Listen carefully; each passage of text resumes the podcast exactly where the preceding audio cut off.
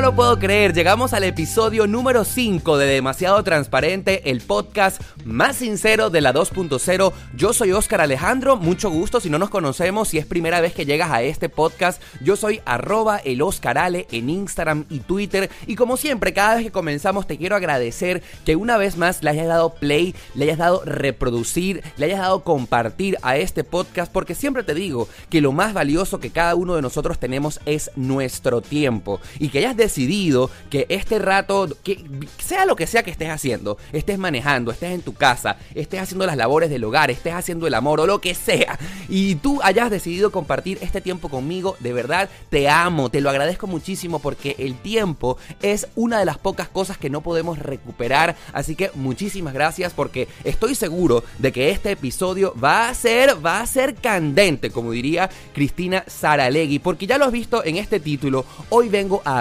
de un tema que estoy seguro que eh, te vas a identificar muchísimo.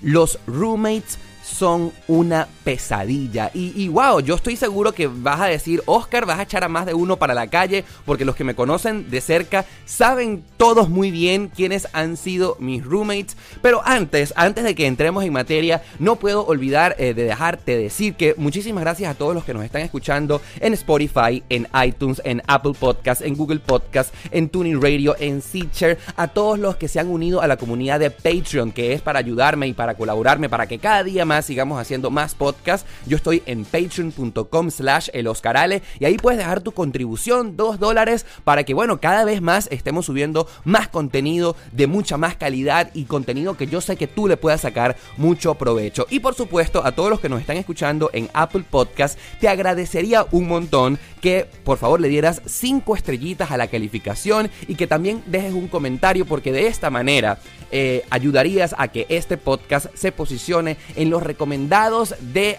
el mundo entero. Así que ya sabes, 5 estrellitas, comentario en la plataforma que prefieras y de una vez así vamos a comenzar este episodio que yo de una vez, si estás en la casa, te recomiendo que vayas preparando tus cotufas, tus palomitas de maíz, tus rosetas de maíz, como sé, como quiera que le llames en tu país donde me estés escuchando porque es que el episodio de hoy está, está duro, está difícil de asimilar, pero precisamente por eso es que te quiero hablar de los roommates. ¿Qué es un roommate? Los roommates pueden llegar a ser una pesadilla. Yo no deseo que esto sea de esta manera. De hecho, los roommates tienen que ser casi que unos ángeles que te lleguen a tu camino, pero no, lamentablemente en mi experiencia personal he tenido las, las peores experiencias que yo he vivido en Estados Unidos han sido con roommates y, para comenzar a desglosar este tema, tú te estarás preguntando, Oscar, ¿qué carrizo es un roommate? Roommate es, una palabra en inglés. Roommate si tuviéramos que traducir literalmente esta palabra, es compañero de cuarto. Pero vamos a estar claros que muy pocas personas en, cuando, en cada uno de nuestros países donde emigramos vivimos con una persona al lado de nuestro cuarto. Así que roommate es el término que le damos a aquella persona con la cual compartimos gastos en nuestra casa, en nuestro apartamento. Así que realmente la palabra roommate creo que está mal utilizada. Debería llamarse, debería ser como apartment mate. El roommate es como amigo de cuarto. Entonces eh, debería ser realmente apartment mate, amigo de eh, el apartamento, pero no. Vamos a estar claros que roommate, que se deletrea R-O-O-M-M-A-T-E, roommate es una palabra eh, friendly, una palabra amistosa, es una palabra cool que a todos nos gusta, ¿no? El hecho es que la situación cuando cada uno de nosotros emigramos nos obliga a tener un roommate y tú dices, ¿por qué nos obliga? Porque resulta ser que tenemos que ahorrar. Cuando tú comienzas de cero, cuando eres emigrante, lo menos que quieres es desperdiciar tu dinero, quieres ahorrar lo más que tú puedas y una muy buena manera para ahorrar es compartir gastos de eh, tu vivienda con otra persona.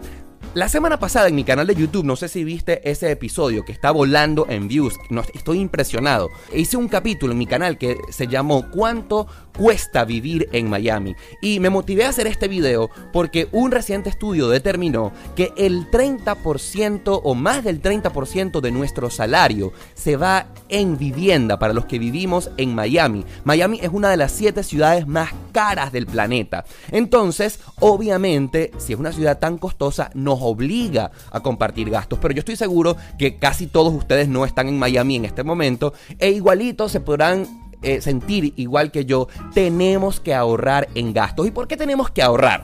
Porque yo he sacado una cuenta, gracias a ese video hice una cuenta y se las quiero transferir a ustedes en este momento, para que tú vivas relativamente bien en Estados Unidos. Tienes que tener un sueldo de aproximadamente como mínimo de 2.500 dólares mensuales. ¿Por qué 2.500 dólares mensuales? Porque tienes una, una cantidad de gastos enormes que, por ejemplo, en vivienda el promedio que tú deberías gastar por persona debería ser como 800 dólares. Yo siento que más de 800 dólares por persona pagando un apartamento, una habitación, es muy costoso porque tienes que tomar en cuenta que tienes otros gastos. El gasto del carro, el gasto del seguro del carro, el gasto de la gasolina del carro, el gasto de tu mercado, el gasto de los otros servicios que pagas. Entonces, no deberías pagar más del 30% de tu salario en vivienda y yo he hecho un promedio de que en la media eh, la mayoría de las personas que conozco en Estados Unidos invierten 800 dólares mensuales para pagar la habitación donde viven, para pagar el apartamento donde viven y es allí donde llegamos al episodio del día de hoy. Para que tú puedas pagar 800 dólares en vivienda, a juro, tienes que compartir los gastos con otra persona. Y en el mejor de los casos, esa otra persona debería ser tu pareja o alguien de tu familia, ¿no? Porque un apartamento de una habitación en Miami, por ejemplo, una habitación y un baño, eh, en un promedio está entre 1.400 y 1.500 dólares. Obviamente, si ustedes parten eso por la mitad, 750 para cada uno y evidentemente en el mejor de los casos sería finísimo que esa otra persona con la cual tú compartieras el gasto sea tu esposo, tu pareja, tu novio, tu novia, porque uno cuando vive tiene que vivir con la familia. ¿Y por qué con la familia? Porque esas personas las quieres, las amas, forman parte de ti. La familia eres tú, tú eres parte de la familia. Pero un roommate es una persona con la cual no es tu familia, es un amigo y en la mayoría de los casos esa otra persona, ese roommate, no siente nada por ti. Esa persona probablemente es, es un extraño y tú tienes que claudicar, vivir con él por un tema de mero interés. Mero interés que el monetario, mero interés que sea, hola, te necesito porque tú vas a pagar la otra mitad. Es decir, que esa otra persona lo único que le interesa es tu dinero. Y una buena manera de comenzar a digerir el tema del roommate es que esa otra persona no siente nada por ti y hay que tenerle muchísimo respeto. Si tú no tienes respeto por ese otro extraño con el que terminas compartiendo un techo, las cosas pueden comenzar a ponerse color de hormiga, comenzar a ponerse muy mal. Y ahí es donde vienen los problemas y por eso es que este episodio se llama que los roommates son una pesadilla porque en la mayoría de mi experiencia, en la mayoría de los casos, y es lo que te vengo a contar hoy, cómo a mí se me ha hecho tan difícil y he tenido problemas horribles con mis compañeros de casa es porque no se ha eh, definido, porque no hemos definido el respeto por ese otro extraño que no sientes nada. Y wow, imagínense ustedes todos los retos que representan para cada uno de nosotros emigrar de nuestros países, comenzar de cero con todo el reto que esto conlleva reinventarnos profesionalmente, ver cómo salimos adelante, ver cómo maximizamos nuestro dinero y aparte el reto de vivir con un extraño, entonces el hecho es que es momento de comenzar a contarte eh, todas estas calamidades que me han pasado compartiendo techo con otras personas y vamos a remontarte al año 2015, mi primera experiencia compartiendo una casa con un extraño en otro país. Y bueno, quiero confesarte que hace cuatro años eh, mi primera roommate fue mi amiga Luisa Zanoja. Yo creo que ya te la he mencionado en otros episodios de este podcast y para mí fue una bendición. De ella no tengo nada malo que decir y no tengo nada malo que decir porque es que mi primera roommate fue mi amiga y con la que de verdad sí sentía muy cosas bonitas por ella, siento muchas cosas bonitas por ella, porque la conozco desde que tengo 15 años y cuando tú conoces a alguien desde hace tanto tiempo hay una conexión no solamente de cariño, de amor, sino que de mucho respeto y ella me abrió las puertas de su casa en un apartamentico muy pequeño que quedaba al norte de Miami, en la zona de Hollywood, acá en Florida y eso fue una bendición desde todo punto de vista, porque ella pagaba 800 dólares por ese apartamento y ustedes dirán, wow Oscar, pero ya dijiste que en Miami todo es muy caro. Pero ese apartamento tenía la ventaja de que era tan económico, primero porque era en una zona lejana, apartado de todo el movimiento de acá de Miami, y segundo porque era un cuchitril. Un cuchitril es como decimos en Venezuela a esos apartamentos tan pero tan pequeños, tan pero tan económicos, que, sabes, eso no llegaba ni siquiera a ser un apartamento, era un pequeño espacio, espacio al que bendigo, porque en él pude vivir 11 meses ahorrándome mucho, mucho, mucho dinero. Mi habitación era realmente precaria, pero era perfecta, porque me permitía ahorrar dinero. Yo me recuerdo que mi primer sueldo en Estados Unidos realmente no llegaba a 1.500 dólares, lo que yo me hacía mensualmente, y yo gastaba, yo invertía, yo le pagaba a Luisa por la habitación del apartamento que compartíamos 400 dólares. Así que a mí no me importaba vivir en ese cuchitril, yo lo que realmente estaba buscando era ahorrarme mucho dinero.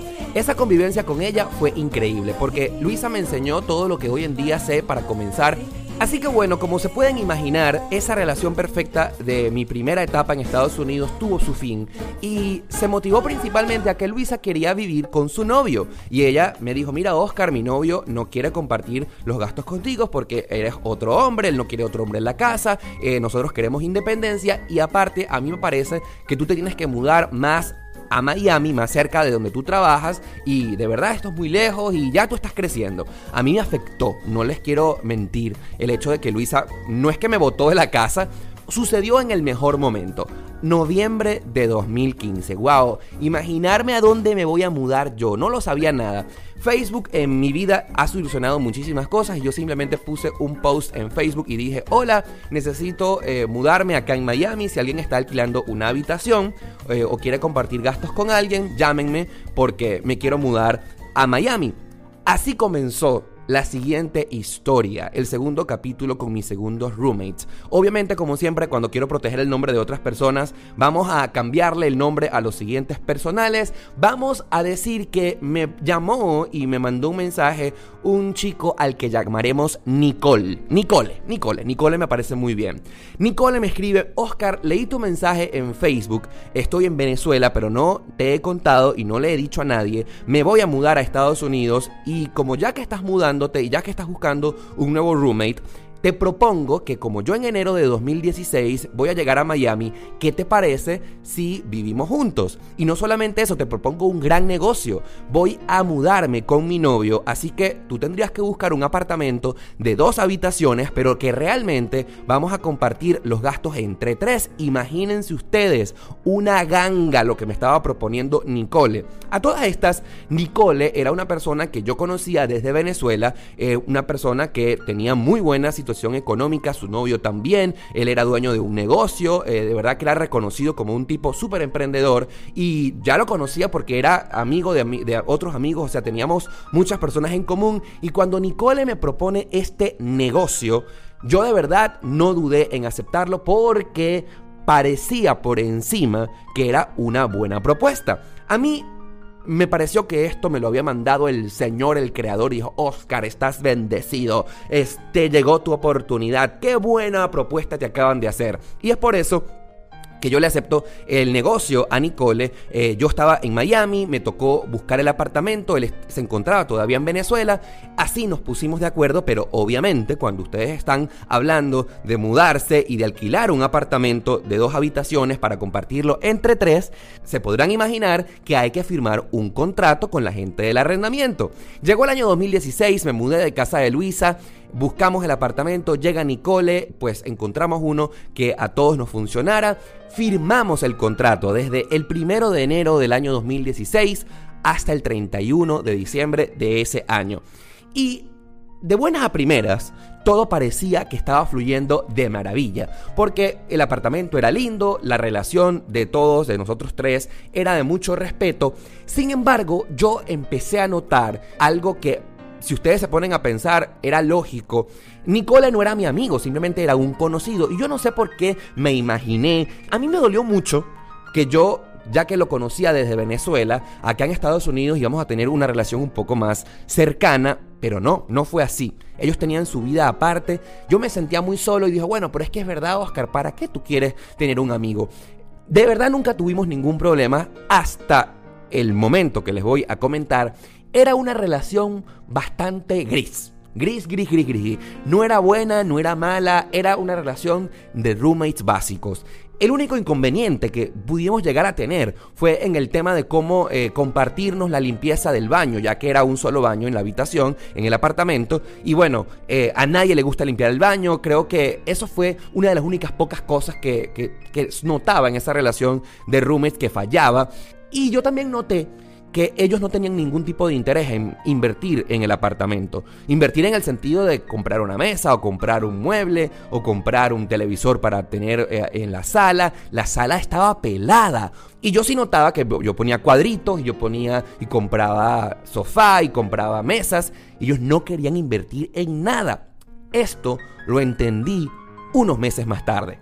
Como se podrán imaginar, ellos estaban recién llegados y lo primero que tú tienes que hacer en este país es resolver el tema migratorio, cómo te vas a legalizar, cómo tener los papeles. Y yo los acompañé en esos primeros seis meses que vivimos juntos eh, eh, cuando ellos solicitaron su asilo y obviamente estos temas se tardan muchísimo acá en el país, toda migración está colapsada, a ellos les tardó seis meses en que les aprobaran su permiso de trabajo y llegó el día, llegó el gran día un día llegó ese sobre a la casa y me acuerdo que Nicole me comentó así demasiado feliz, Oscar, no sabes lo contento que estamos mi novio y yo. Nos llegó a los dos el permiso de trabajo, ahora sí vamos a poder tener ese empleo que tantos deseamos y de verdad que celebramos genuinamente que finalmente estaban legales en ese país pero la llegada de ese permiso de trabajo al mismo tiempo me trajo una gran sorpresa. Y es que al día siguiente Nicole me dice, Oscar, tenemos que hablar, vente, vamos a la sala que quiero comentarte algo. Ay, yo creo que no hay frase que más me ponga los pelos de punta en la vida es esa. Tenemos que hablar. Esas tres palabras. Y me dice, mira Oscar, ¿sabes qué?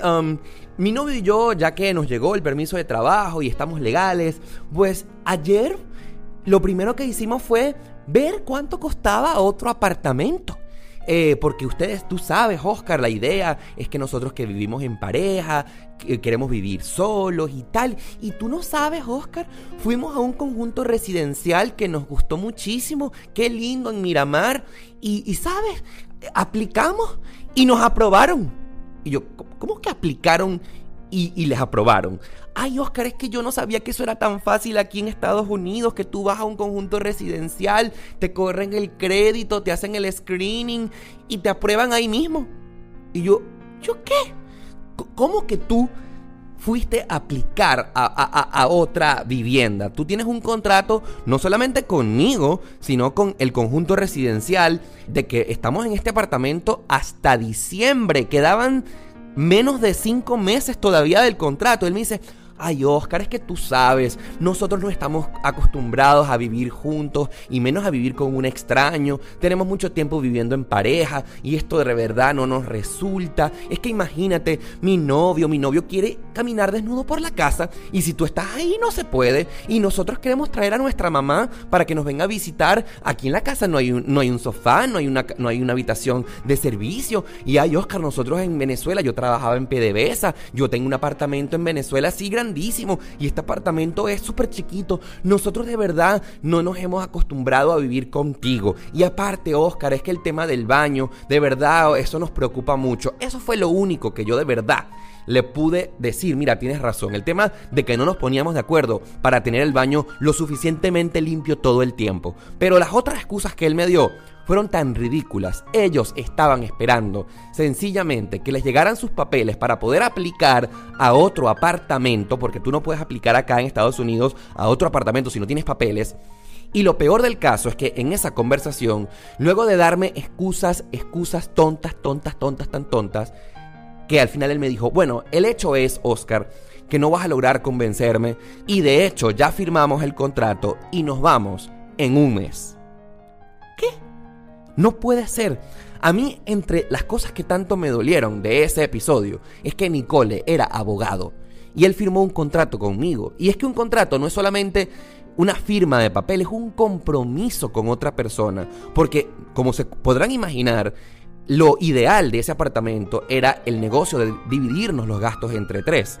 Y ese apartamento costaba 1.400 dólares y yo decidí mudarme con ellos porque a mí me resultaba el tema de la renta muy económico. Yo no iba a poder encontrar otras personas en esa misma situación para que nosotros compartiéramos los gastos entre tres y obviamente la ida de Nicole del apartamento iba a incurrir inmediatamente en la subida de todos mis gastos y yo en ese momento no estaba preparado para asumir el costo de pues al menos la mitad porque la otra habitación obviamente la iba a compartir con otra persona. Eso a mí me cayó muy mal porque me sentí utilizado, me sentí traicionado. Ellos me utilizaron ya que yo tenía papeles y yo era el único que podía aplicar. Ellos obviamente pensaron, mira, vamos a vivir con Oscar y cuando nosotros tengamos papeles, nos vamos. Lo utilizamos, utilizamos sus papeles, lo utilizamos a él y cuando nosotros tengamos las posibilidades, nos vamos solos. Wow, para mí eso me cayó realmente muy, muy mal. Y una de las cosas que a mí más descarado me parecieron de, las excusas que él me planteó por qué él se iba a mudar del apartamento es que me dijo, es que Oscar, nosotros estamos claros que a ti te conoce tanta gente acá en Miami que a ti no se te va a hacer difícil encontrar otra persona para que tú la metas en el apartamento y puedas seguir compartiendo gastos con él. Yo decía, what the fuck, qué bolas tú. Lo más loco del asunto es que a él en ese aspecto no le faltó razón. Porque simplemente yo puse un anuncio en Facebook, como siempre les digo, Facebook, gracias por existir. Cuando yo puse un anuncio en Facebook, hola, estoy buscando una persona para que comparta gastos conmigo en mi apartamento, no tardó en llegar otra persona. Y el personaje que les voy a hablar a continuación, ustedes van a decir, Oscar, ¿qué bolas? Resulta, ¿se acuerdan de Juan, aquel tipo que les mencioné en el episodio número uno del podcast? Que por culpa de él cometí mi primer error en Estados Unidos. Bueno, para el 2016 yo no había descubierto que Juan me había estafado. Yo para e, ese entonces todavía ah, lo consideraba como aquel tipo guapísimo que me había ayudado a comprar mi primer carro. Y Juan llegó para ese entonces, julio de 2016, y me dice, Oscar, casualmente yo estoy buscando alguien con quien mudarme, alguien con quien compartir gastos, déjame ver qué tal me parece el apartamento. y, y yo de verdad que yo no sé si el er, peor error en Estados Unidos fue haber comprado el carro con Juan o haber conocido a Juan, porque con Juan volví a vivir la segunda peor experiencia acá en Estados Unidos. La primera peor experiencia fue el tema de que me sentí súper utilizado por este chamo Nicole. Ya les comenté que me utilizó, él se fue, literal se pasó el contrato que nosotros habíamos firmado en conjunto por ustedes saben dónde, me dejó solo con aquella responsabilidad, sino que después de todo yo termino compartiendo gastos de la habitación con Juan. El hecho es que eh, Juan fue a la casa, le dijo, mira Oscar, eh, ¿qué te parece? Eh, vamos a compartir gastos. Él estaba muy necesitado por mudarse y yo a Juan lo consideraba un tipo solvente porque como se podrán imaginar trabajaba en la Nissan, tenía un empleo relativamente estable o que yo creía que era estable y le dije, dale, pues vamos a mudarnos. El hecho es que Juan llega el primero de agosto del año de 2016 a la casa Nicole y su novio se van del apartamento, eh, no hubo ningún problema en realidad, más que la decepción, más que me rompieron el corazón, más que yo me sentí súper utilizado por ellos. Esa transición fue, digamos que normal. Y lo más loco del asunto es que los primeros meses de la llegada de Juan a la casa me hicieron ver cuán grises eran mis anteriores roommates, porque de buenas a primeras, el cambio de Nicole a Juan en el apartamento fue un cambio del cielo a la tierra. Ustedes no saben lo cool, lo buen amigo, lo, ah, lo pana, lo buena onda que comenzó siendo Juan como compañero de habitación, de, casa, ¿no? Juan era un tipo súper divertido, siempre eh, llegaba con música, llevaba amigos a la casa, compartíamos, eh, teníamos conversaciones. Juan fue un buen amigo esos primeros meses que compartimos gastos en, en 2016. Yo dije, wow, Qué bueno, Diosito, que tú me mandaste a Juan a la casa, porque con él comprendí cómo tú podías ser buena onda con tu roommate. Una, un roommate que obviamente ya te lo comenté, lo necesitas obligadamente para compartir gastos con él. Lo único que te interesa es su dinero y que sea una persona responsable, pero qué cool podría ser un valor agregado que esa persona represente a alguien con que tú puedas compartir, puedas hablar, eh, puedas sentirte identificado. Juan representó eso y mucho más los primeros meses. De hecho, Juan eh, pudo compartir conmigo cuando mi mamá me vino a visitar la primera vez en Estados Unidos y Juan se comportó con mi mamá, o sea, la atendió como una princesa y yo decía, qué cool Juan que me ayudó a comprar mi primer carro en Estados Unidos, qué cool Juan, cómo se comportó con mi mamá eh, y de verdad yo no puedo explicarles qué buena relación yo tenía con Juan en el mes de agosto, en el mes de septiembre y en el mes de octubre, esos primeros tres meses. Sin embargo, no todo fue color de rosa y creo que todo fue demasiado perfecto para ser realidad. La segunda pesadilla con roommates llegó en noviembre de 2016 y Juan me dijo de repente, cuando nos tocó pagar la renta, ay Oscar, Sabes que en los últimos meses no me ha ido bien acá en mi trabajo y no nos han pagado a tiempo y las cosas no están funcionando como yo me lo esperaba. Quiero preguntarte si puedo quedarte debiendo 200 dólares eh, que te los voy a pagar en 15 días eh, porque, sabes, no me pagaron completo en el trabajo y no tengo más dinero wow, qué cosa tan loca, ¿no? Me dijo, mira, no te preocupes, yo ese dinero te los voy a pagar en 15 días porque mi mamá me los va a pasar. Simplemente basta que reciba una transferencia por parte de mi mamá. Quería ver si tú me pudieras esperar con 200 dólares. Yo de verdad le creí, porque Juan había sido tan buena onda conmigo que dije, está bien amigo, no hay ningún problema. Te puedo esperar 15 días y yo puse para la renta esos 200 dólares que él me pidió. Llegó el 15 de noviembre y no me pagó. Y entonces una excusa tras otra, que la clave, que la tarjeta, que la transferencia, que el problema. Llegó el mes de diciembre y el diciembre, el primero de diciembre, él me pagó completo. Sin embargo, me quedó debiendo los 200 dólares de noviembre. Y les quiero recordar que se vencía el contrato del apartamento el 31 de diciembre y nos tocaba renovar ahí mismo. Y le pregunté, mira Juan, una pregunta. ¿Tú cómo te sientes conmigo viviendo? ¿Te va bien? ¿Te va mal? ¿Te gusta la convivencia que llevamos? Porque nos toca renovar ahorita y sabes, es momento de que yo le tenga que decir a la administración del condominio una respuesta. Y él me dijo, por supuesto, amigo, claro, vamos a seguir viviendo juntos, tienes que renovar. Y bueno, perfecto. Sin embargo, desde que Juan me quedó debiendo esos primeros 200 dólares, todo cambió él se estaba comportando de una manera muy extraña, eh, me evadía, las cosas no comenzaron a fluir bien. Yo no soy tonto, yo me di cuenta de inmediato que su cambio de actitud por completo tenía que ver directamente con el tema de que me debía dinero y yo siento que él no fue sincero conmigo en decirme las razones por las cuales él no me podía pagar el dinero a tiempo. Claro, pero sucedió que no solamente pasó el primero de diciembre, sino que llega el 15 de diciembre y yo, sabes, mira, necesitaba la plata. Hombre, no puedes hacerte loco, ya un mes y medio haciéndote loco y le digo, mira Juan, o sea, amigo, em, necesito los 200 dólares. Necesito el dinero, me los debes, ¿sabes?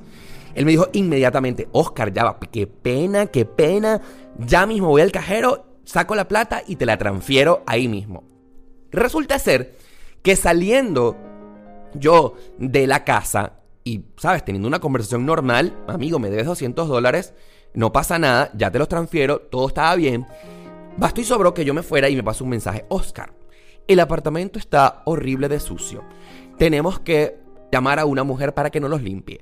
Yo sé que para ti es difícil el tema de barrer y limpiar. Para mí también odiamos limpiar, a nadie le gusta. Eh, y como sabemos que no tenemos tiempo para barrer y limpiar y que odiamos limpiar la casa, vamos a contratar a una mujer. Y yo le digo, mira, amigo, eh, Juan, no vamos a contratar a ninguna mujer porque ese es un trabajo que nos toca hacer a nosotros y lo único que tenemos es ponernos de acuerdo. No, amigo, hay que sincerarnos. Es mejor que llamemos a una mujer de servicio, la contratemos y nos limpio el apartamento y nos va a quedar bello. Y le digo, Juan, no, no llames a nadie. Pues imagínense lo que sucedió. Ajá, lo que mismo están pensando. Dos o tres horas más tarde, recibo un mensaje de Juan diciéndome, mira Oscar, ¿sabes qué? Si terminé llamando a la mujer de servicio, el apartamento quedó hermosamente limpio y fueron 150 dólares. Mitad y mitad. 75 tú, 75 yo. Y yo le digo, ¿qué?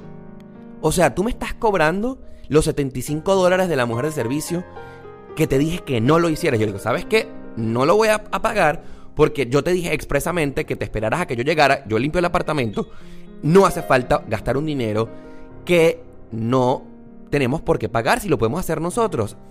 Pues imagínense realmente lo que terminó pasando. Cuando yo llego al apartamento, era demasiado obvio que no había llamado a ninguna mujer de servicio y que él había sido el que había limpiado el apartamento y me hizo creer que la mujer le había cobrado 150 dólares. Porque es que cuando yo le pregunté a mis otros amigos cuánto cuesta una mujer de servicio en Miami, me dijeron que una mujer de servicio normalmente cobra por una limpieza de un apartamento normal 80 dólares por medio día de trabajo, por limpiar el apartamento. Y a mí Juan descaradamente me quería descontar la plata que él me debía y me quería cobrar esos 80 dólares a mí para rebajarme la deuda, para que no fueran, no sé, los 200 dólares que él me debía, si no fueran, por ejemplo, 120. Y fue tan descarado porque literalmente él me dijo, bueno, ¿sabes qué? Me vas a rebajar esos 80 dólares que me debes de los 200 de, de, lo que te debo, para que yo te deba nada más 120.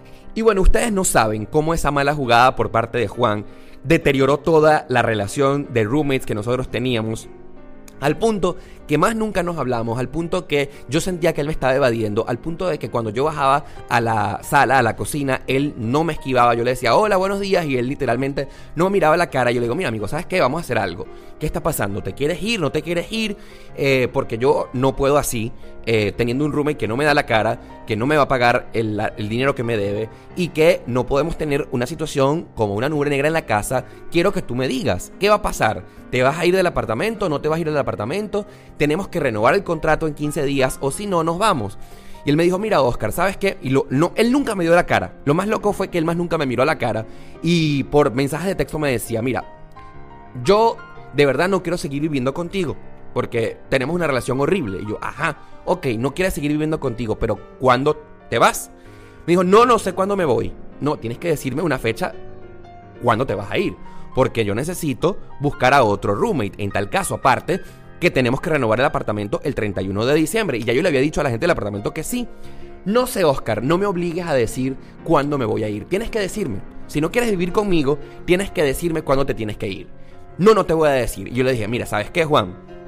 Si tú no me vas a decir cuándo te vas del apartamento, entonces voy a tener que decir yo cuándo nos vamos, porque esta situación no la soporto. Aparte que me debes un dinero, yo no puedo seguir viviendo contigo con una relación tan, tan, tan poco sincera. Y lo que va a pasar es que les voy a decir a la gente del apartamento que no voy a renovar el contrato y vamos a tener que entregar este piso, este apartamento en 10 días. Y me dice, Oscar, tú eres incapaz de eso. Y me dice, ¿sabes qué? Soy demasiado capaz. Porque ya tengo una propuesta a dónde irme, pero tienes que seguirme sincero. O me dices cuándo te vas, o el que va a decidir cuándo nos vamos soy yo. Quedan 10 días. Dame una respuesta para esta tarde. Y bueno, como se podrán imaginar, él nunca me dio la cara y ante su falta de respuesta ejecuté el plan. Afortunadamente, yo había recibido unos días anteriores un mensaje de unos amigos que yo conocía acá en Miami diciéndome que estaban rentando una habitación.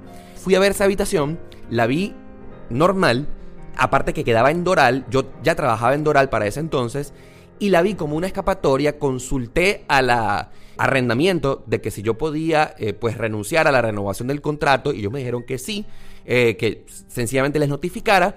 Y de verdad que para tener esa situación tan tormentosa en la casa, con una relación de un roommate que no me veía la cara, que me, debía dinero, que me estaba mintiendo, que estaba buscando como una tormenta para que nada eh, funcionara y que aparte no me estaba dando claro, y habiendo tenido la experiencia tan terrible con Nicole de que se fue del contrato, a mí eso me quitó la paz horrible y yo tomé la decisión unilateralmente de decirle a Juan que nos íbamos a mudar del apartamento y que yo iba a entregar el apartamento en 10 días. Y ustedes se podrán imaginar que a mí la situación de Juan no me importó, porque si a él no le importó crear una tormenta en la casa, después de haber vivido esa pesadilla seis meses antes con Nicole de que se fue, me usó, me dejó con ese problema del apartamento para mí solo, pues obviamente yo pues tomé la mejor decisión, la decisión que me diera más paz porque para mí era importante, más importante, vivir en un lugar con tranquilidad que llegar a la casa y encontrarme con Juan, que sabía que me estaba mintiendo, que sabía que no me iba a dar la cara, que sabía que ya no me iba a pagar los 200 dólares. Y de verdad que nunca pude entender cómo una relación tan linda de dos personas que se la llevaban bien y tenían mucho respeto por el otro, terminara de esa manera. Y bueno, fue así como yo decidí de la noche a la mañana en una de las decisiones más locas que he tomado en mi vida, mudarme por completo y yo de verdad no sé cómo Juan resolvió. Lo que sí es cierto es que ustedes se podrán imaginar que yo a él más nunca lo vi, más nunca lo vi. Viví 15 días con Juan en la casa y los dos nos evitamos. Cuando él iba para el baño, yo me encerraba. Cuando yo me encerraba, él iba para el baño. Cuando yo iba para la cocina, él no bajaba. Y viceversa. Qué triste, a mí eso me entristeció muchísimo, a mí eso me quitó la paz, como ustedes no tienen idea, porque yo considero que la casa donde uno vive debe ser el templo de nuestra conexión, el lugar más pacífico. Y qué horrible, no, ni siquiera se los deseo, que ustedes vivan en un apartamento con una persona que les quita y les robe su tranquilidad. El hecho es que ustedes no se pueden imaginar lo horrible que fue esa mudanza. Eh, fue contra natura. Juan, me acuerdo que ni siquiera me entregó las llaves, dejó el apartamento abierto. Eh, nunca hubo un chao, nunca hubo una despedida, nunca hubo una disculpa. Me acuerdo clarito que me dejó las ventanas abiertas, eh, las luces encendidas. No entregó las llaves del correo, nunca me entregó las. Fue horrible, fue horrible, fue horrible, fue horrible. Me bloqueó de las redes sociales, me bloqueó de Facebook, me bloqueó, me bloqueó de Instagram. Y bueno, así llega el primero de enero del año 2017 un nuevo año, una nueva casa, una nueva historia, una nueva tormenta. Se termina el capítulo del año 2016 en ese apartamento embrujado donde me utilizaron, donde Juan de verdad que fue eh, del mejor roommate al peor roommate. Y bueno, llega esta nueva historia muy, muy loca. Eh, yo a estos eh, muchachos que alquilaban este apartamento en el que vivían en la habitación principal, yo los conocía desde Caracas. No eran mis amigos, pero ciertamente eran amigos de muchos amigos, eran buenos conocidos y, por eso decido mudarme con ellos porque eran una pareja, esposos, casados, tenían ya como más de 10 años juntos, de antemano parecían una buena gente y es que de hecho eran buenas personas. Era un apartamento en un conjunto residencial hermoso. Para los que viven acá en Miami, eran en el conjunto residencial del Camden Doral de la Avenida 107, muy cerca de donde yo trabajo acá en Miami. Y de buenas a primeras yo, yo pensé que eso era lo mejor para mí. Todo, todo, todo parecía increíble. Claro, por el primer gran problema y la primera gran dificultad por la cual pasé, es que yo pasé de ser el dueño de mi propio apartamento, de sentirme a mis anchas y pasé a una habitación en el que cuando tú le alquilas la habitación a alguien, esa persona solamente tiene derecho a vivir e, en ese cuarto. Tus derechos solamente están de la puerta para adentro. Pero en la sala, bueno, si bien es cierto, tú puedes estar en la sala. Y si bien es cierto, tú puedes compartir eh, la cocina. Eh, y ellos, estos muchachos que eran la pareja que les comenté, fueron demasiado buena gente conmigo. O sea, ellos se comportaron conmigo increíble. Pero pues se podrán imaginar que yo no sentía que la sala era mía. Y desayunábamos juntos, fueron súper cool. En las mañanas siempre compartíamos, desayunábamos juntos, me hacían café, eh, me habían puesto un pequeño espacio en la nevera. Pero yo me sentía honestamente como en un pájaro enjaulado y entre otras cosas, ya para el año de 2017 ya tenía mi canal de YouTube. Estaba comenzando con ese proyecto. Y yo en la casa donde viví con Nicole y con Juan ya grababa mis episodios en la sala. Pero en esta nueva casa no podía grabar nada porque lógicamente yo no podía transformar la sala y convertirla en un estudio de televisión porque yo solamente tenía derecho a la habitación. Me sentía como un pájaro eh, enclaustrado. Lo único bueno de esa oportunidad fue que ellos no firmaron un contrato conmigo, no me hicieron firmar nada, eh, así que yo podía irme cuando yo quisiera, no había ahí compromiso de ninguna manera. Todo iba bien. Yo lo único que yo me sentía era que me sentía como un pájaro enjaulado. Y yo ya estoy grande, ya yo tengo mis propios proyectos, mi propio canal de YouTube. Nunca terminé de asimilar bien el tema de vivir en una habitación. Ya cuando tú tienes 30 años, tú no quieres vivir como un niñito, eh, así como un colegialo en una habitación solo para ti. Tú necesitas tu propio ambiente. Tú necesitas poder llevar a tu casa a quien tú quieras. Tú necesitas poder decirle a tu mamá, si tienes familia, pueden vivir, venirse a vivir aquí las veces que quieran. Tú quieres recibir a tus amigos en la casa. Tú quieres tener invitados. Tú quieres tener un dominio porque tú eres grande. Tú eres un tipo 8 y derecho. ¿Qué es eso que un tipo de más de 30 años está viviendo en una casa, como en, un, en una habitación como un niñito? Yo me sentía de verdad, de verdad, de verdad sumamente enjaulado, pero como dirían por ahí, eso era lo que había. Resulta ser que las cosas pasan cuando tienen que pasar en el momento perfecto, pero es que ustedes no saben de qué manera terminó esa situación de los roommates. Y ustedes se van a quedar así como que, Oscar, what the fuck, ¿cómo te pasó eso a ti? Recuerdo eh, que un día cualquiera, un sábado cualquiera de junio del 2017, yo estaba trabajando. Eh, y cuando yo trabajo, pongo el celular en modo avión para que no me llegue ningún mensaje. o sea, lo recuerdo y me parece demasiado loco. Cuando lo enciendo, una cantidad de mensajes de todos mis amigos diciéndome, Oscar, una pregunta. Estos dos tipos de la foto son tus roommates, ¿verdad? Y cuando me pasan la foto, veo a dos hombres huyendo de Don Pan de Doral, que es una muy popular panadería acá en Miami. Y no solamente era mis amigos, era, tenía como 10 personas mandándome la misma foto. Resulta ser que para esa época del año de 2017 fueron los scratches, los perseguimientos a los chavistas aquí en Miami. Y pues se puso de moda que chavista que tuvieras en la calle, lo persiguieras, lo señalaras, armaran un escándalo, lo sacaran de los locales. Pues se podrán imaginar que esta pareja fue una pareja muy muy conocida acá en Miami, porque fueron perseguidos, porque eran chavistas y los encontraron un día, una mañana de domingo, desayunando en Don Pan de Doral. Y resulta ser que uno de ellos había sido ministro de Hugo Chávez. Y yo esto lo sabía. O sea, me enteré de esta situación viviendo con ellos.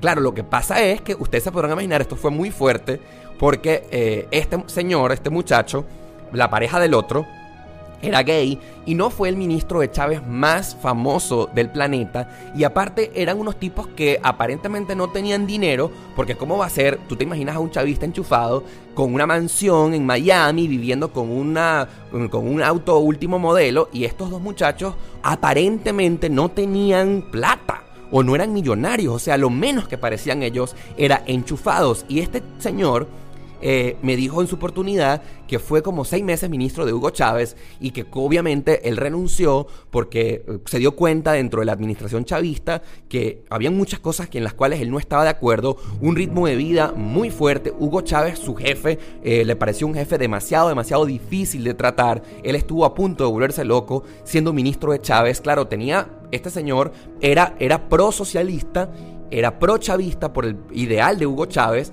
pero él renunció y él dejó de ser chavista, no sé, como cuatro años antes, y por eso se vino a Estados Unidos. Pero el hecho de que él haya dejado de ser chavista y de que ya en este momento no había promulgado los valores del gobierno de Hugo Chávez ni el chavismo, igualito fue ministro de Chávez, igualito se retrató con él, igualito estuvo sentado en una mesa con ese señor que todos odiamos en la vida y era el que me alquilaba el apartamento. Ustedes se podrán imaginar que para aquella época, cuando los scratches, cuando los perseguimientos de los chavistas, la gente averiguaba la dirección de los chavistas y iba y los perseguía y hacían como cacerolazos en Weston, en Doral, en donde quiera que sean los chavistas y los perseguían y, no los dejaban vivir y se ponían en las puertas de sus casas y les tiraban piedras y les lanzaban cacerolas y, y tomaban fotos y yo vivía con ellos. Y, y lo peor del caso es que una vez habíamos salido y nos tomamos una foto juntos y la foto comenzó a correr por internet. Y la gente me decía, Oscar, no puede ser que tú conoces a los chavistas. Ellos son amigos tuyos. Eh, tú los apoyas. No puede ser. Qué bolas, Oscar. Qué decepción. Ellos eran mis roommates. Ustedes se podrán imaginar ese desastre. Yo estuve a punto de una crisis nerviosa porque sentía que en cualquier momento la gente iba a descubrir dónde esta pareja vivía en Miami y yo viviendo con ellos. Mi carro en la puerta de la casa decía, me lo van a caer a piedras. Y no solamente eso, yo lo que pensaba, mi carrera como youtuber estaba comenzando. Mi carrera acá en Estados Unidos como animador, como presentador, como host, estaba comenzando.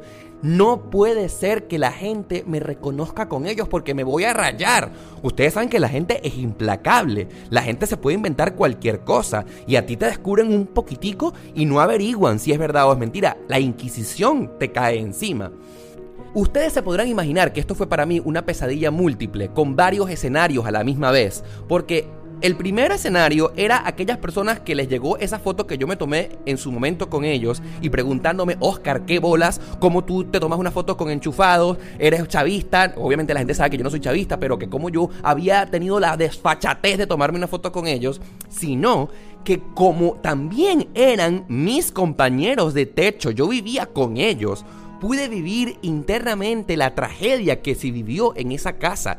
Ellos de verdad la pasaron realmente muy, muy, muy mal. Sufrieron ataques de pánico, se tuvieron que tomar unas pepas para poder dormir. Ellos de verdad parecían unos zombies así, totalmente asustados. Tenían, obviamente, eran el ojo del huracán de Venezuela y del mundo y de Doral y de Miami. Ellos no salieron, tuvieron un trauma gigante y aparte, el otro escenario de la tragedia era que yo, a juro, me tenía que salir de esa casa lo más pronto posible porque yo pensaba que en cualquier momento iban a llegar una horda de personas enardecidas a quemarle la casa a los chavistas y yo ahí adentro.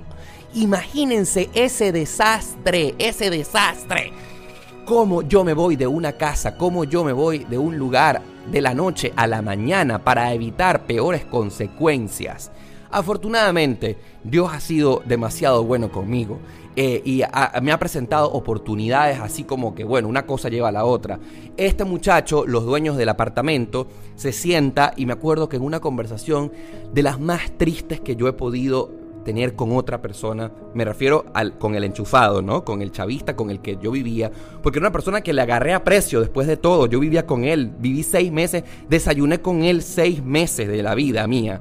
Y él me dice, mira Oscar, si tú quieres irte de la casa y si tú necesitas irte de acá por miedo, yo a ti no te voy a juzgar y las puertas de este hogar están abiertas para que tú te vayas porque sé que estás pensando en irte no, yo me, pongo, yo me pongo en tu lugar y yo tampoco quisiera estar en tu lugar. Yo no quisiera ser señalado por una situación que no es mi culpa, se refería a mí. Así que eh, si quieres irte, yo te voy a entender, no te voy a cobrar la penalidad del depósito que tú me diste, eh, te lo voy a devolver por completo.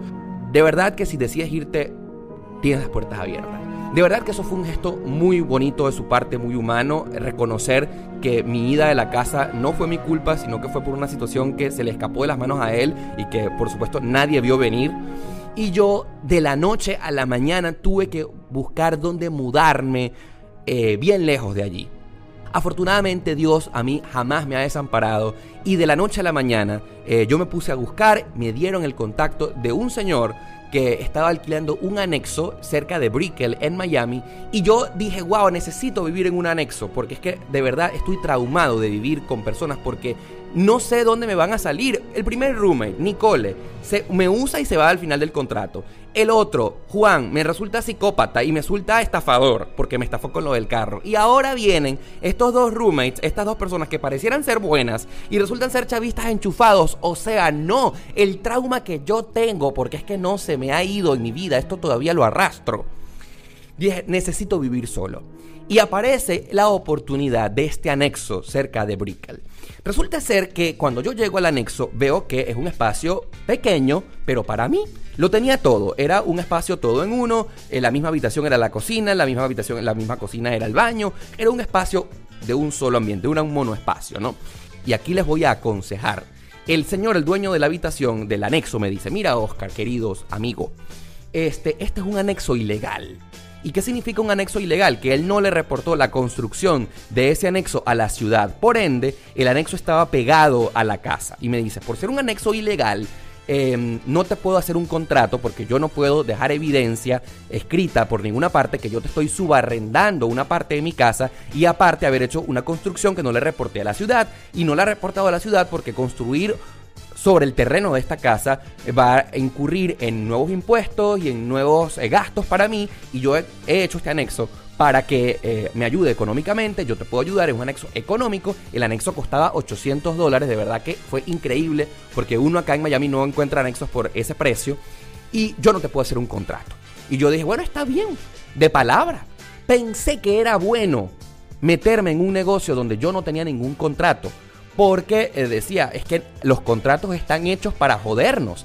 Y gracias a esa experiencia, ya les voy a comentar por qué los contratos no están hechos para jodernos. Los contratos están hechos para protegernos ambas partes, para el arrendador y para el arrendatario, para el dueño de la casa y para el inquilino.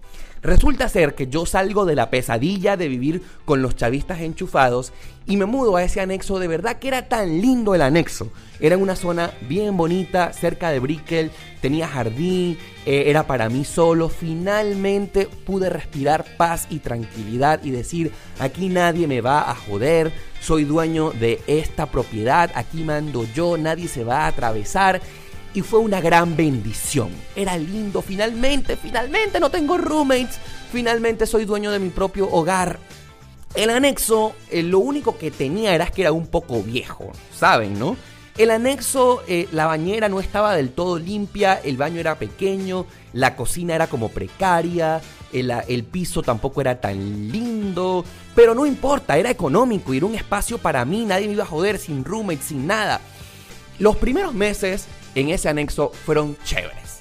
Eh, los únicos impedimentos que yo tenía era que como el anexo estaba pegado a la casa y era la misma dirección, yo compartía la misma dirección postal con el dueño de la casa, ¿verdad? Entonces yo tenía que ir al buzón principal de la casa para recoger mi correspondencia. Esto no representó ningún inconveniente hasta que me di cuenta que el Señor me prohibió recibir correspondencia de los demás. Y esto acá en Estados Unidos es algo siempre muy común que uno recibe paquetes y correos de tus amigos que viven en otros países. Ay, necesito recibir tal tarjeta, tal cosa. Y el Señor me prohibió recibir correspondencia ajena. Eso para mí representó un pequeño inconveniente, pero bueno, normal. Eh, por cierto, a mitad de 2018 eh, llega un gran amigo, Luis Atay, querido amigo, si estás escuchando este podcast, te mando un gran abrazo. Él llegó a Estados Unidos y me dice, mira Oscar, ¿qué te parece si compartimos gastos? Y yo, wow, qué cool, un anexo en el cual yo puedo ahorrar mucho dinero. Luis vivía en la sala. Yo vivía en el cuarto eh, y aparte él trabajaba de noche, nunca coincidíamos. Luis de verdad fue una bendición porque él es o ha sido uno de los mejores roommates del mundo mundial. Eh, nos conocíamos desde Venezuela, estudiamos juntos en la universidad y con él de verdad no tuve ningún problema y aparte compartíamos gastos. Se podrán imaginar que hubo un momento a mediados del año 2018 en el que ya tenía un año viviendo en el anexo, ya tenía varios meses viviendo con mi roommate Luis, pero cuando tú vives en un espacio pequeño que fue diseñado solo para una persona y llega otra persona, pues nosotros nos comenzamos a sentir como sardinas en lata porque él se comenzó a comprar cosas, eh, el closet comenzó a ser insuficiente y ese pequeño lugar diseñado para una, pues ya estábamos cargados de cosas y cosas y cosas y cosas de los demás. Y llega el gran problema que el señor, el dueño de la casa, pues me dice, mira Oscar, te voy a aumentar la renta porque me di cuenta que metiste a otra persona y yo te tengo que aumentar eh, lo que tú pagas acá pagamos de 800 a 1000 dólares. Yo le dije, mire señor fulano, ¿cómo usted me va a aumentar la renta si esto no está en el contrato? Y me dice, bueno, ¿sabes qué? Pero eh, es justo. Y bueno, desde el punto de vista de negocio, eh, la gente se quiere aprovechar de eso. Él me aumentó la renta de 800 a 1000 dólares. Y saben que ese apartamento por 1000 dólares no vale la pena. Porque tú por 1000 dólares acá en Estados Unidos puedes encontrar algo mucho más decente. Y ese cuchitril donde yo vivía, de verdad no valía la pena. Resulta ser que llega mi otro amigo Manuel, al que le mando un gran abrazo y me dice, mira Oscar, ¿sabes qué? Sé que estás teniendo problemas con la casa donde estás viviendo. Eh, ¿Por qué no vamos y nos mudamos los tres? Y a mí me pareció perfecto porque yo a mi amigo Manuel, al que le mando un gran abrazo, al que por cierto muy probablemente estará escuchando este podcast, cuando Manuel me propone que se necesita mudar de donde estaba viviendo, cuando yo me comencé a sentir como sardinas en lata en el anexo y cuando el hombre de la casa me aumenta la renta, y me comienza a presionar para que yo le pague más y la relación con el viejo del apartamento comenzó, del anexo, comenzó a poner ese color de hormiga. Yo dije, me tengo que ir. Resulta ser que nosotros nos mudamos al apartamento donde yo estoy viviendo actualmente y la salida del anexo fue terrible, fue sumamente nefasta y ustedes saben por qué. Y ahí es donde quiero enseñarles algo muy importante. El hecho de que yo no haya firmado con el dueño del anexo un contrato a mí me desprotegió por completo de todo lo que ese señor me achacó, de los males que tenía el apartamento, por mi culpa. Y él, me achacó que, por ejemplo, la bañera estaba sucia, de que unas baldosas en el suelo se habían roto, de que la cocina estaba sucia y de una cantidad de cosas que no eran mi culpa y que yo me di cuenta desde el primer momento que eso estaba así, pero como no se tomaron fotos, pero como no eh, se eh, quedó nada por escrito donde eh, se dejara constancia de la situación real del apartamento, pues créanme, queridos amigos, que ese señor me supo joder. Y quiero utilizar esta palabra un poco fuerte porque es así. El tipo, como yo no pude demostrarle que eso estaba así antes que yo me mudara y, y que él no le hubo manera de convencerlo de lo contrario. Él me quería agarrar el depósito que yo le dejé para reparar el apartamento con mi dinero a costa de mí, haciéndome creer que yo había dañado todas esas cosas. Y yo dije, wow, qué importante es firmar un contrato. Porque te proteges a ti, te protege todo el mundo, todo el mundo está protegido, todo tiene que quedar constancia. Eso me dejó un gran aprendizaje. Y ese viejo ridículo me ha descontado la mitad del depósito. Yo le había dejado por el anexo 800 dólares de depósito y ese viejo, su madre, me quitó 400 dólares del depósito porque no hubo manera de convencerle de lo contrario, de que yo no había dañado esas cosas y él me cobró mi dinerito, me quitó mi dinerito, me robó mi dinerito porque yo no pude demostrarle lo contrario. Yo pequé de inocente de no cuidarme mis espaldas y es por eso que la malicia existe, porque la gente se quiere cuidar las espaldas y yo, no sé, afortunadamente no he pasado malas cosas en mi vida, pero por culpa de todos estos episodios extraños, yo he crecido que muchísimo como persona. Resulta y acontece que ya me mudé a donde estoy actualmente con mis roommates Manuel y Luis y claro, Manuel ya tiene papeles, yo tengo papeles, pero Luis, como ya les he comentado, no pudo entrar en el contrato del apartamento actualmente y el contrato lo firmamos Manuel y yo. ¿Qué pasó? Hemos tenido realmente una eh, vivienda demasiado cool, una convivencia extremadamente cool. Pero ya les dije desde el principio de este podcast que cuando tú necesitas a alguien para mudarte, lo que único que te interesa es su dinero. Pero que al final nadie siente nada por nadie. Y ustedes saben lo que pasó, que hace dos meses Luis tuvo un inconveniente en su trabajo y tuvo un inconveniente en su vida y me dijo, Oscar, ¿sabes qué? No puedo seguir viviendo acá con ustedes porque necesito regresar a Venezuela y, ¿sabe? Luis se mudó y ese convenio de vivir eh, al apartamento y de dividir los, los gastos entre tres, pues se fue al traste y nos hemos quedado Manuel y yo con la renta entre los tres. Y fue de verdad como súper, súper triste el hecho de que tú al final no puedes creer, creer en otra persona porque eh, si no hay un contrato de por medio, si no hay algo que te proteja a todas las partes, pues de verdad es súper triste porque al final sientes que la malicia que tú tienes que aplicar para que las cosas fluyan Sabes qué difícil, qué complicado, ¿no? Actualmente vivo con Manuel en el apartamento, ha sido un roommate genial. Yo tengo una convivencia con él increíble, es un gran amigo, nos queremos mucho, nos tenemos muchísimo respeto. Pero al final, un roommate es sumamente difícil vivir con esa persona, porque como no es tu pareja, como no es tu novio, como no es tu esposo, como no es tu familia, como no es nadie, al final siempre va a ser un extraño. La mayor clave, la clave más importante para que tú tengas una convivencia exitosa es el respeto por ese otro extraño, por esa otra persona por la cual no sientes amor, no sientes más que cariño, pero no más allá. Y, obviamente la relación entre Manuel y yo no ha sido perfecta porque hay diferencias, hay diferencias. Yo sé que tampoco soy el roommate perfecto porque se podrán imaginar ese desastre que debe ser vivir conmigo, que grabo el podcast, que grabo los capítulos en YouTube, en la sala y que vuelvo a la casa un desastre montando equipos y poniendo luces y que yo hasta altas horas de la noche esté grabando cosas. La convivencia conmigo tampoco debe ser fácil y yo sé que a Manuel le molesta. Obviamente el máximo eh, ideal de todos los que vivimos cuando somos inmigrantes debe ser vivir solo o vivir con tu familia, con alguien que te quiera, con alguien que le duela. Y por ejemplo, ¿cuáles son esas cosas que a veces hay diferencias? El tema de las cosas de la casa. ¿De quién son las cosas de la casa? ¿De quién son la comida que, ponemos en la nevera? Si no hay reglas claras, si tú no dices, mira, esta agua es mía, esta mantequilla es mía, esto que compré es mío, entonces tú te comes la comida del otro. ¿Y cómo tú decirle a tu roommate, eh, no te comas eso? Pues aparentemente tienes que decirle. Tienes que decirle eso porque si no, no hay respeto, no hay cariño, comienzan los malos entendidos y, es complicado, es complicado, yo sé, pero creo que eh, nos toca vivir esto mientras nos establecemos económicamente e inmigratoriamente acá en nuestras nuevas vidas.